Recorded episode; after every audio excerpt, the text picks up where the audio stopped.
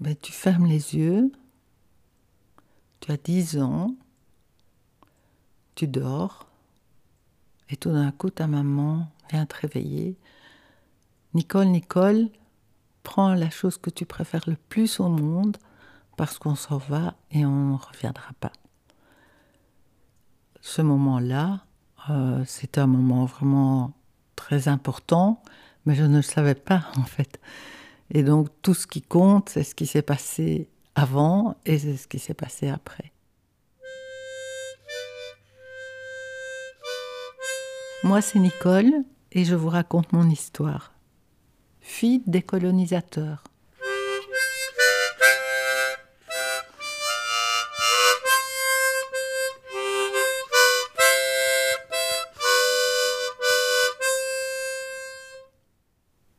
Suis née en 1950, en mai 1950, et je suis partie au Congo, je crois, trois ou quatre mois après, euh, avec mes parents, dont je suis euh, l'aînée en fait. Et donc mon papa était ingénieur technicien, et euh, quelques mois avant ma naissance, il a annoncé à ma maman qui espérait passer sa vie en Belgique que lui souhaitait partir au Congo parce que le Congo, c'était une opportunité magnifique de, faire son travail euh, dans un endroit où tout était à faire. C'était extrêmement attirant. Et donc, euh, ils sont partis, ils sont arrivés euh, avec moi au Congo, à Elisabethville, hein, qui s'appelle maintenant Lubumbashi. Et au fond, la, vie de famille était quand même assez particulière dans le sens que euh, mon père travaillait pour l'administration coloniale, mais dans le domaine des télécommunications et communications. Et donc lui était beaucoup parti en brousse. Hein. Il était souvent à l'extérieur où il partait avec euh, un ou deux collègues et avec une équipe de travailleurs qui étaient des, Congolais, quoi, qui étaient des Noirs. Et donc euh, ma mère a pendant tout notre séjour en Afrique, ma mère a été seule avec moi d'abord, et puis mes frères et sœurs euh, qui sont arrivés. Au fond, quand on a quitté le Congo en 1960, le cinquième enfant venait de naître.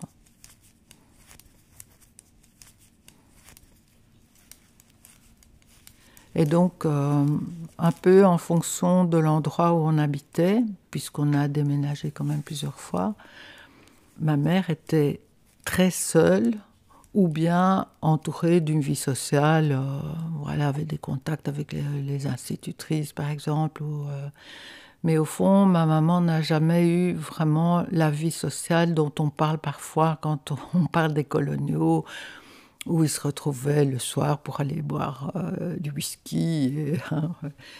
Et, ma, mère et mon père n'ont jamais vécu cette vie-là ma mère s'occupait de nous avec l'aide du boy. Hein. Et en fait, ma maman, quand elle est arrivée au Congo, elle ne voulait pas de boy. Et puis un jour, c'est apparemment une amie de ma mère qui lui a dit, bah, tu sais, on parle mal de toi parce que tu n'as pas encore de boy. Et cette dame lui a expliqué que d'un côté, pour les Noirs, euh, ça les choquait parce qu'elle ne donnait pas de travail et que d'un autre côté, du côté des Européens, elle se mettait un petit peu en marge aussi, quoi. Ma mère n'a, elle n'est pas partie par choix au Congo. Hein. Il y a des femmes qui sont parties euh, parce qu'elles rêvaient de ça. Ma mère, pas du tout. Elle, ça a été pour suivre son mari. La vie au Congo, elle ne l'a pas aimée euh, terriblement. Par contre, euh, c'était quelqu'un qui naturellement euh, aimait les gens, ma mère. Et donc, elle souffrait de solitude, ça c'est certain, mais elle, euh, elle créait quand même facilement des contacts avec euh, les Congolais, en fait, avec les mamas, aller au marché. donc ça, c'est quelque chose qu'elle aimait beaucoup. Et la nature aussi.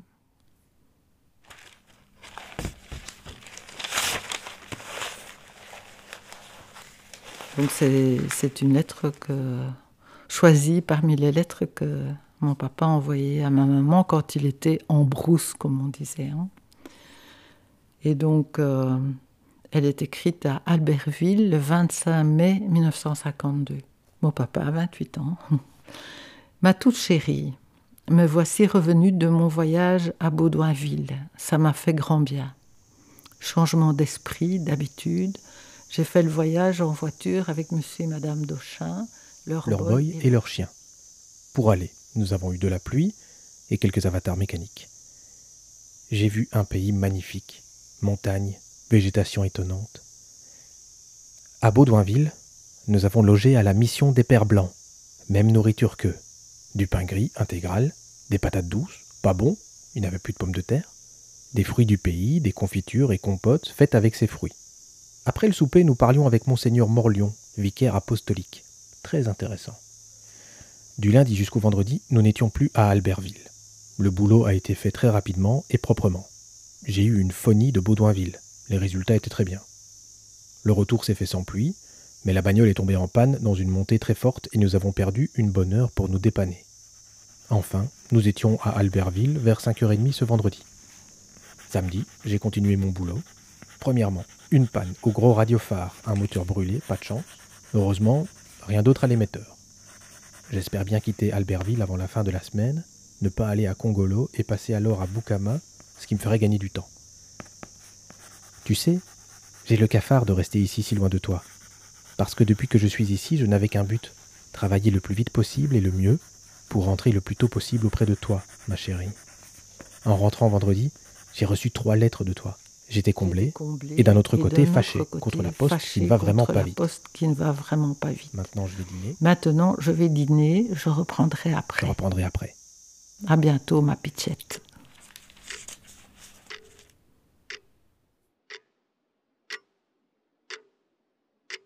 Mais au moment de l'indépendance, donc l'indépendance du Congo belge, c'était le 30 juin 1960, et moi j'avais 10 ans. Et euh, dans les jours qui ont suivi, il y a eu énormément euh, d'émeutes. Il y a eu un embrasement que je n'ai compris que par après. Au départ, j'ai pas compris puisque les gens paraissaient heureux d'avoir l'indépendance. Ils disaient la dépenda.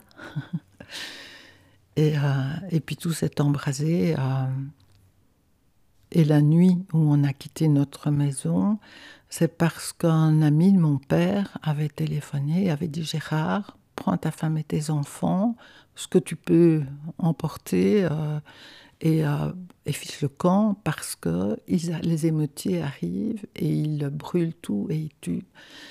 Et donc, euh, mets-toi à l'abri.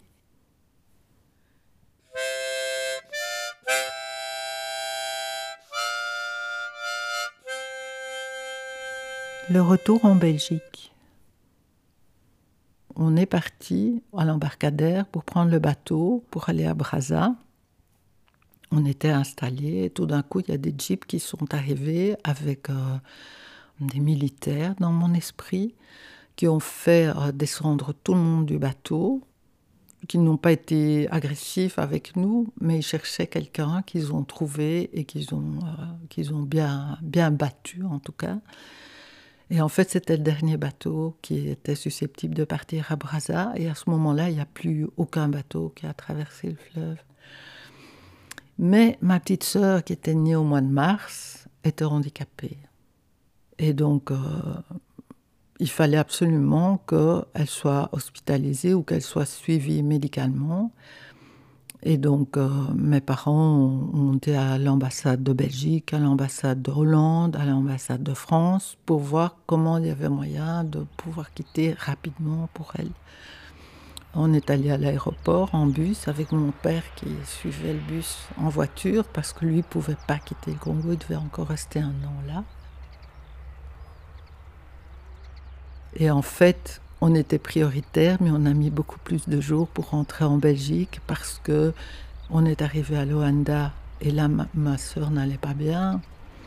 Et donc c'est une infirmière qui nous a pris en, pris en charge. La petite a été hospitalisée et nous on a vécu euh, chez cette infirmière qui nous a accueillis, qui nous a cousu des robes euh, parce que ma mère était partie avec une valise il y avait les langes de, la petite, euh, le, lait, les boîtes de lait. Mais nous, on était, euh, on était comme on était.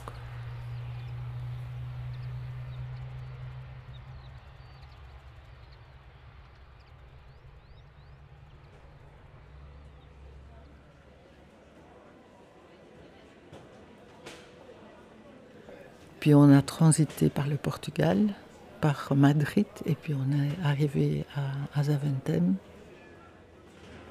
Moi, j'ai gardé un souvenir formidable de ça parce qu'il y avait des, parachutistes qui accueillaient les, les gens qui étaient de retour. Et alors, j'ai été prise dans les bras du haut de mes dix ans par un beau militaire qui m'a mis dans une couverture, m'a donné une gaufre et une bouteille de coca. Et, puis, on est arrivé et on était complètement hagard, quoi, parce qu'il y avait un monde fou qui attendait, euh, qui attendait, qui espérait voir revenir des gens.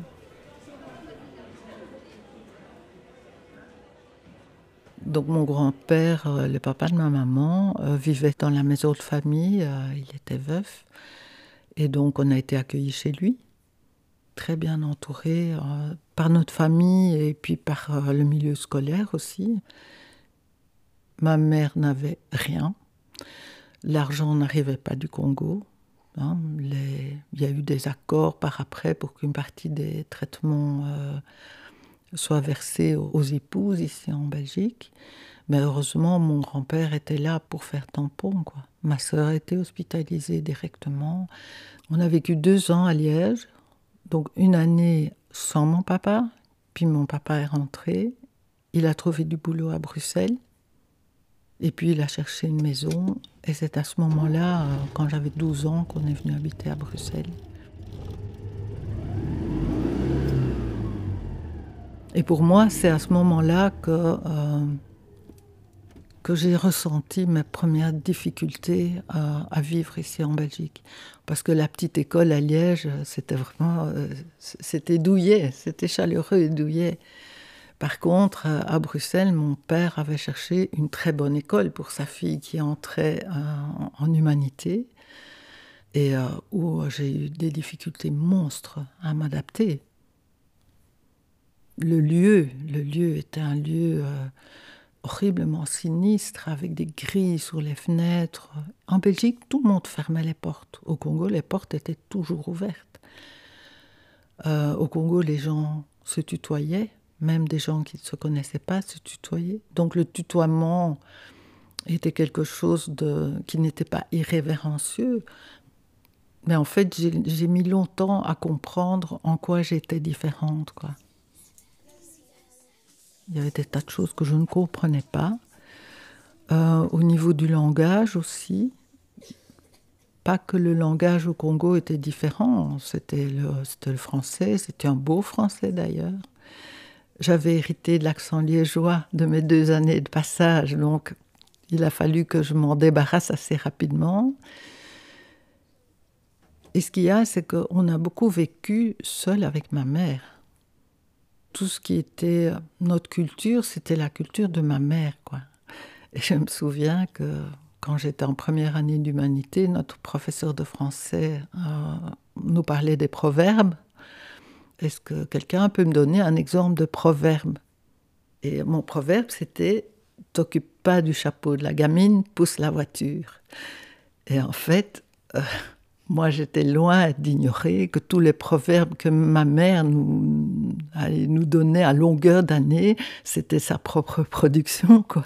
C'était ce qu'elle inventait. Et euh, peut-être que ça venait de sa famille ou, de son propre imaginaire, mais moi, j'en avais un paquet, quoi, de références qui n'étaient que de ma mère. Et donc, évidemment, ça a produit un bel effet. Hein. Mon prof de français a dit euh, Mais enfin, mais, mais d'où venez-vous et donc je me suis rendu compte à ce moment-là que j'avais gaffé, mais je ne savais pas en quoi. Et ça, ça m'est arrivé extraordinairement souvent. Quoi. Je me suis déjà dit que si j'avais eu la peau noire, en étant ce que j'étais, mais avec la peau noire, les gens se seraient rendus compte que j'étais différente et que je n'avais peut-être pas tous les codes, qu'il y avait des choses qui devaient être expliquées. Or, nous, quand on est rentré du Congo, on ne nous a rien expliqué. Je n'imaginais pas, moi, que j'étais en décalage. Et en fait, il y a quelqu'un qui m'a beaucoup aidé, que j'ai rencontré quand, quand j'avais 35 ans, quelque chose comme ça. C'était un ami. Et un jour, je lui ai parlé du Congo. Et alors, il me regarde en rigolant et dit Ah, t'es rentré du Congo en 60 tu as fait partie de cette bande d'hallucinés qui est rentrée. Je dis, mais qu'est-ce que tu veux dire? Ben, Il dit, moi j'étais au collège à tel endroit, et à la rentrée des classes, en 60, on les a vus arriver. Ils étaient bêtes, ils ne comprenaient rien, et on n'arrêtait pas de se foutre de leur gueule. Et pour moi, ça a été le déclic, euh, parce que tout le malaise que j'ai souvent ressenti et qui a fait que finalement j'ai arrêté de dire que j'avais été au Congo. Euh, tout ce malaise-là prenait un sens. Je me disais, mais oui, mais on était tous comme ça, bien sûr, c'est logique, on était tous déracinés et moi, ça m'a aidé à voilà, à commencer à en parler d'abord et, et aussi à remettre les cases au bon endroit et cesser de culpabiliser aussi. Parce que finalement, quand on se fait punir à répétition à l'école, il n'y a rien à faire. Moi, je me suis dit euh, que j'étais quelqu'un de pas OK hein, et d'avoir honte aussi, honte. Même à Liège, j'ai arrêté de, de, parler du Congo parce que quand je parlais, les filles disaient Oh, mes parents ont dit que c'était bien fait ce qui vous était arrivé parce que quand vous étiez au Congo, vous battiez les Noirs, etc. Je tombais des nues. Et donc assez vite, j'ai arrêté de, de dire que j'avais été au Congo.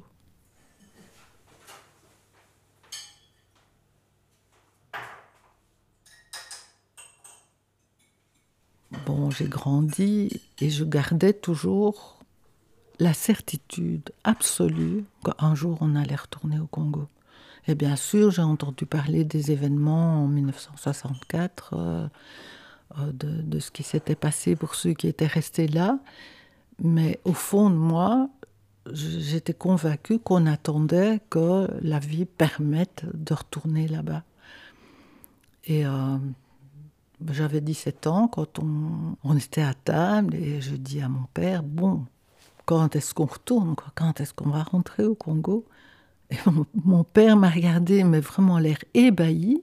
Et il m'a dit, mais tu n'as pas compris, on, ne retournera jamais, on ne retournera jamais, notre vie, c'est ici, quoi.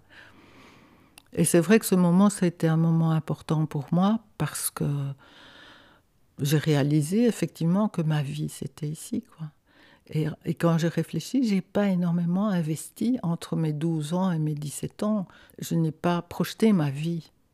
Je n'ai commencé qu'à partir de mes 17 ans à penser à ce que j'aimerais faire euh, dans la vie, quoi.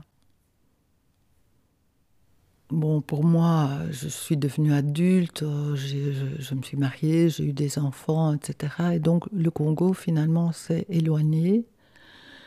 Et c'est finalement, il n'y a pas tellement longtemps, il y a huit ans, quand mon fils euh, Xavier m'a dit Mais je ne sais rien de ta vie, de, de, de ton enfance, euh, tu parles jamais du Congo, j'ai envie que tu m'en parles. Est-ce que tu voudrais passer quelques soirées euh, pour que... Il était déjà papa à cette époque-là. Et alors je, lui en ai parlé. Et au fond, à travers ses yeux, euh, j'ai, commencé à, à, revivre ça et à donner une réalité à ça. Quoi.